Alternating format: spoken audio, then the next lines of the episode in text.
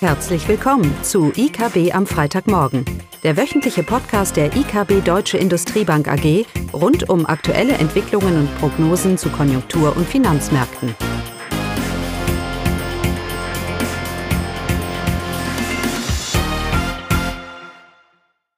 Willkommen zu IKB am Freitagmorgen mit Klaus und mir, Caroline. Ja, hallo. Und heute wollen wir uns ein bisschen unterhalten über Liquidität, über Unternehmensfinanzierung und über die Notenbanken. Wir hatten ja zwei Notenbanksitzungen diese Woche. Äh, nichts Überraschendes. Beide haben die Zinsen mit 25 Basispunkte angehoben. In den USA war man sich nicht ganz so sicher, ob die Fed nochmal sie anhebt, ihre Fed Funds Rate ähm, auf jetzt 5,25 äh, oder ob sie im Schatten der, der Bankenthematik, First Republican Bank, haben wir alle gelesen, äh, ob sie denn da nicht schon ein bisschen zurückdreht. Interessant ist, dass der Markt und auch wir erwarten, dass die, dass die Fed die Zinsen ja schon wieder senken könnte zu Jahresende. Das würde eigentlich bedeuten, dass sie in der Tat überreagiert jetzt in der Straffung. Das haben Notenbanken so an sich weil der Transmissionsmechanismus seine Zeit braucht. Es ist oft so, vor allem bei der Fed in den USA, dass sie nach, äh, dass sie ähm, tendiert zur, zur Überreaktion. Und das kann man auch daran erkennen, dass das eigentliche Niveau, auf dem dann die Fed stoppt, nie lange gehalten wird. Dann geht es schon wieder in die andere Richtung. Also ein ganz klares Zeichen, dass man hier äh, zu viel vielleicht gemacht hat. Naja, diese Sorge besteht auch aktuell. Wir denken, es ist auch berechtigt, von 0 auf 5,25 in dieser kurzen Zeit. Die US-Wirtschaft wird in eine Rezession gehen, wird in Mitleidenschaft gezogen werden. Das haben wir oft schon diskutiert. Da bleiben wir auch dran. Davon gehe ich nicht weg. Und jetzt könnte es ja noch weiter unterstützt werden durch die Thematik rund um die Banken. Die Märkte haben die Geschichte mit First Republic Bank ja relativ relaxed genommen. Da gab es keine großen Verzerrungen. Ich finde es trotzdem interessant und darum glaube ich auch, ist das Thema noch nicht vorbei in den USA und es, ist auch ein Thema für Europa. Was wir gesehen haben, ist ein enormer Abfluss von Einlagen und von Liquidität in einer relativ kurzen Zeit. 100 äh, Milliarden in drei Monaten. Die gesamte Bilanz der First Republican Bank hat ja nur knapp über 200 Milliarden betragen, betragt. Wie sagt man das? Betragen. Ja. Betrogen nicht, ne? Nee, wir noch nicht. Also 50, fast 50 Prozent der Bilanz sind in drei Monaten abgezogen.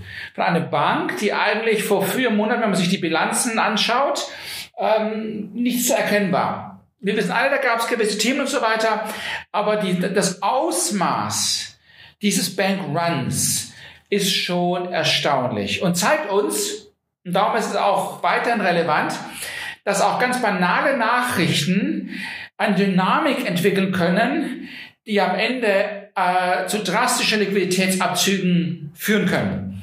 Das ist auch ein Thema in Europa. Ja, wir haben eine Regulatorik, wir haben die, äh, äh, eine verbesserte Regulatorik, höhere Eigenkapitalquoten, höhere Liquiditätsanforderungen, das ist alles klar.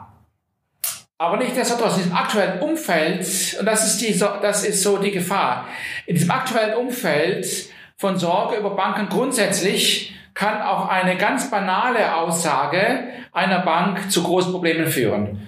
Äh, zum Beispiel sollte eine Bank die Zinsen mehr anheben oder deutlicher anheben, jetzt um Einlagen zu bekommen als eine andere Bank, kann das schon eigentlich negativ wirken, weil da gewisse Sachen hineininterpretiert werden.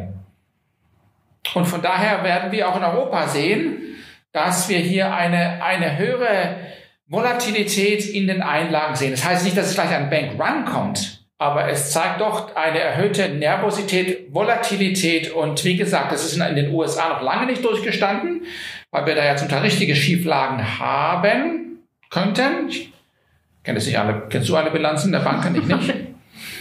Ich müsste sie erstmal verstehen. Und in Europa auch, was Liquidität angeht, Einlagen unter den Banken, auch ein Wettlauf mit höheren Zinsen, äh, um, um die Einlagen zu sichern in diesem Umfeld ist durchaus, durchaus denkbar. Naja, und wenn die Liquidität äh, ein Thema ist, hilft es natürlich auch, wenn man nicht unbedingt Kredite gerade vergibt, sondern eher diese Liquidität und, und vor allem langfristige Kredite, sodass man es eher am kurzen Ende, am kurzen Ende hält.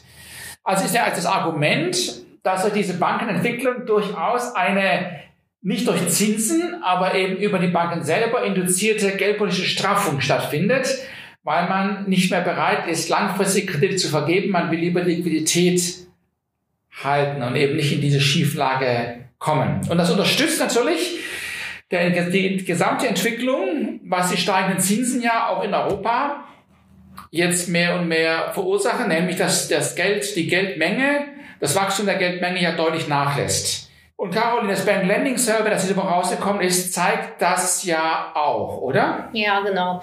Also auch in, in Europa haben die, die Banken ihre Kreditlinien verschärft für die Unternehmen. Äh, und Gründe sind hier vor allem äh, ja, gesamtwirtschaftliche, konjunkturelle Risiken, aber auch äh, firmenspezifische Risiken. Und was jetzt hinzugekommen ist, dass eben auch höhere Finanzierungskosten der Banken infolge der EZB-Zinserhöhung hier eine Rolle gespielt haben und eben auch die geringere Liquiditätsbereitstellung der EZB. Das hat eben zu einer Verschärfung der Standards geführt. Und die Banken gehen auch davon aus, dass im nächsten Quartal äh, sich äh, diese Restriktionen, dass die weiter Bestand haben werden.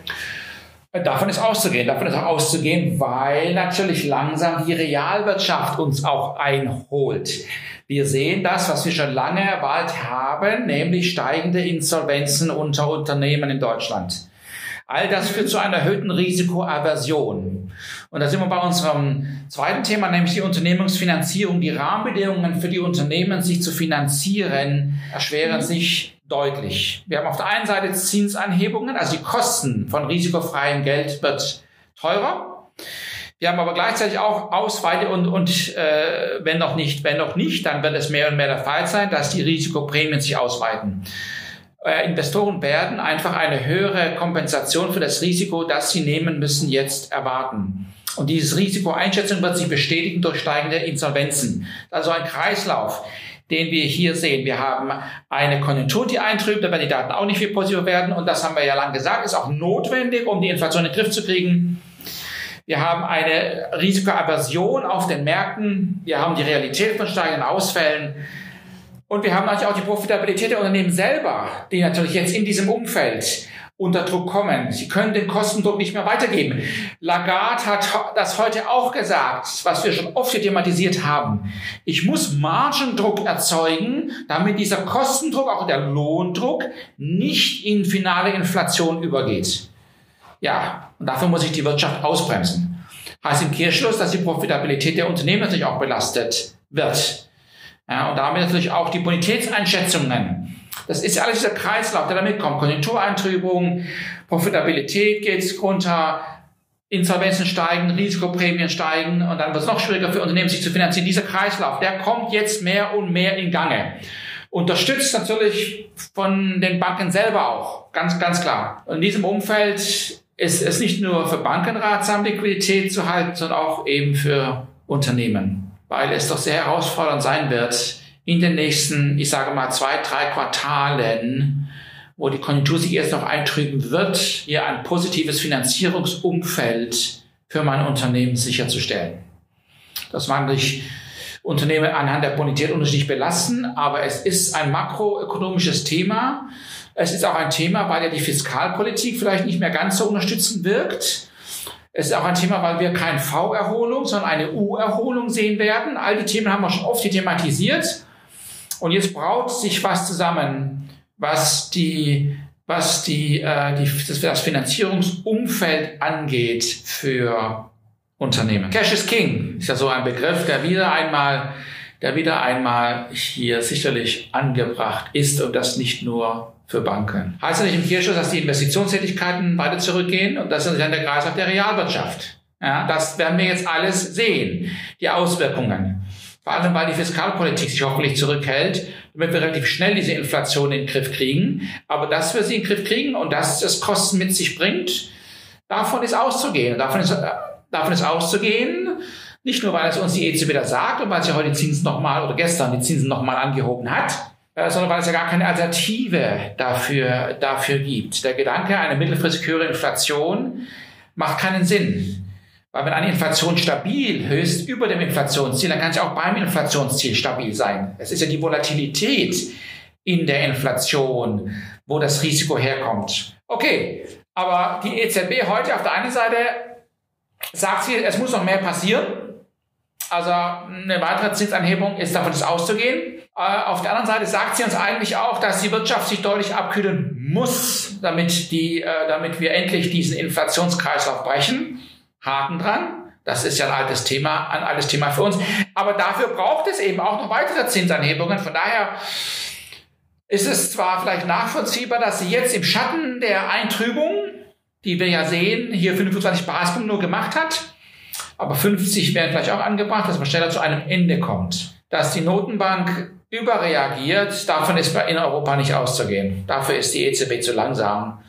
Äh, und dafür hat sie jetzt schon ihr Momentum ja schon zurückgenommen. Ja, und sollte die Konjunkturdaten wieder jeglicher Über, äh, Erwartung und auch unseren Frühindikatoren wie die Geldmenge in den nächsten Monaten weiterhin relativ robust bleiben, gut, dann werden wir einen Einlagenzinssatz von vielleicht auch vier Prozent sehen werden. Da wird die EZB über Juni und Juli hinaus etwas tun müssen. Das ist das Risiko, das erwarten wir aber nicht, weil wir ja, wie gesagt, wir, wir sehen, wir sehen schon alle, alle Alarmlichter angehen. Eigentlich schon länger. Ja, und der Transmissionsmechanismus ist intransparent und dauert lange, hat auch Lagarde heute zugegeben. Aber die eigenen Studien der EZB zeigen uns sehr, sehr deutlich, dass die Realwirtschaft hier der Anpassungsfaktor ist und der deutlich leiten muss, um diese Inflation runterzukriegen.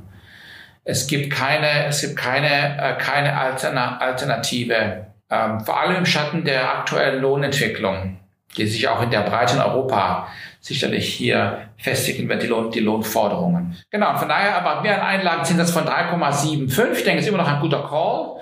Wir kommen langsam an den, an den Peak. In den USA sind vielleicht schon da. Noch vielleicht nochmal 25 Basispunkte, give or take, ist jetzt nicht so entscheidend, 5,5. Und hier in der EZB bei 3,75, äh, denke ich, ist mal Schluss. Dann ist auch, dann hat auch der Letzte erkannt, dass die Realwirtschaft äh, hier in der Breite auf diese Eintrübung reagiert. Und darum, das aus meiner Sicht, was die Inflation angeht und die Geldmenge, gefällt mir natürlich das Bank Lending Survey. Er sagt uns, wir werden hier, die Geldmenge wird deutlich zurückgehen. Und das ist deflationär, das ist Rezession, das ist, äh, wir, wir, wir drehen der Wirtschaft den Hahn zu, wenn man es wenn ganz krass darstellen will. Aber nochmal, ich darf diese, diese Inflationsimpulse ja nicht finanzieren. Und das ist der Weg. Und da sind wir auf einem guten, auf einem guten Weg. Aber natürlich ein sehr herausforderndes Umfeld, was die Unternehmensfinanzierung angeht, von allen Aspekten. Das Positive ist, es wird immer nach jeder Nacht wird auch wieder Tag kommen. Und je schneller wir durch diese Inflationsdynamik durch sind, desto schneller können auch die EZB wieder die Zinsen lockern und die Finanzierungsrahmen ähm, wieder sich verbessern. Aber bis wir da so weit sind, da ist noch ein holpriger Weg vor uns. Wir wünschen trotzdem ein schönes Wochenende. Tschüss. Tschüss. Das war das wöchentliche IKB am Freitagmorgen. Sie wollen immer über neue Ausgaben informiert bleiben? Dann direkt den Podcast abonnieren. Oder besuchen Sie uns unter www.ikb-blog.de slash podcast.